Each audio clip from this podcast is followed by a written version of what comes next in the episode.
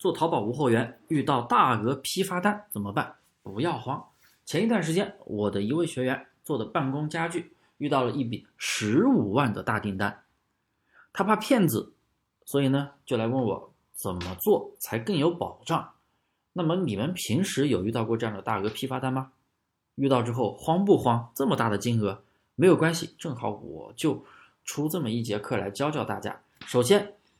你一定要跟你的货源店确定清楚是怎么交付的。有的厂家遇到这种大订单，他是要求你私下交易，也就是微信转账或者支付宝转账或者银行卡对公转账，或者是给你分批发货。如果是遇到这种要先款先给钱的，一定不要这样，因为你如果先给钱了，你就占据被动了。万一货有问题，买家要退款有纠纷，那你这个钱那就到时候就难要回来了。所以一定要担保。平台下单，也就是要么在淘宝拍，要么在幺六八八拍下，千万不要直接转账。第二，厂家给你提的要求，你一定要向你的买家提出来。比如说，我这位学员，他的厂家要求分三批下单，也就是十五万，你每次下单下五万，分三批。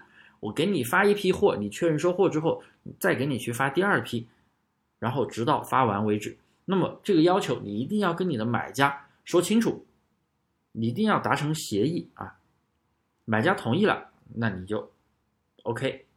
第三，如果说资金比较大，像这位学员资金都到十五万了，那肯定是非常大的，一定要跟厂家签订电子合同，一定要注明，如果东西有问题是要退的，因为这种属于定制类的东西，那买家不满意，那肯定是不会退的，那么他肯定也会去跟你写这条协议，非质量为。非质量问题不退换，那么这条协议你一定要跟你的买家签订。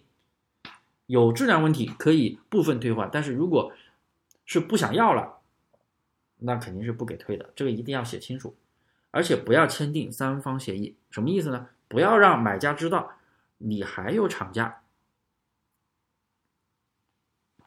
也就是你跟买家签订协议，然后厂家只跟你签订协议。